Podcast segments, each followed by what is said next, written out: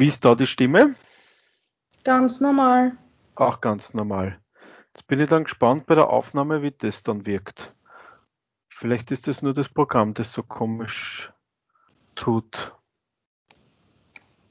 Es ist komisch, ich habe mitten in deinem Gesicht so einen Balken, wo man die Kamera aktivieren und deaktivieren kann, wo man stumm schalten kann, Freigabefach öffnen, weitere Aktionen. Es ist direkt in deinem Gesicht.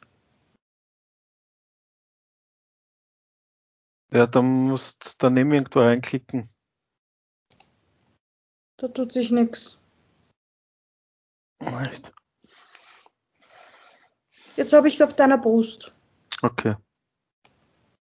Ja, muss man schauen. Okay. Gut, also das funktioniert soweit auch.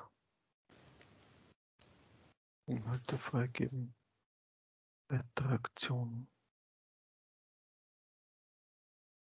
Vollbildfokus, Wähltastatur.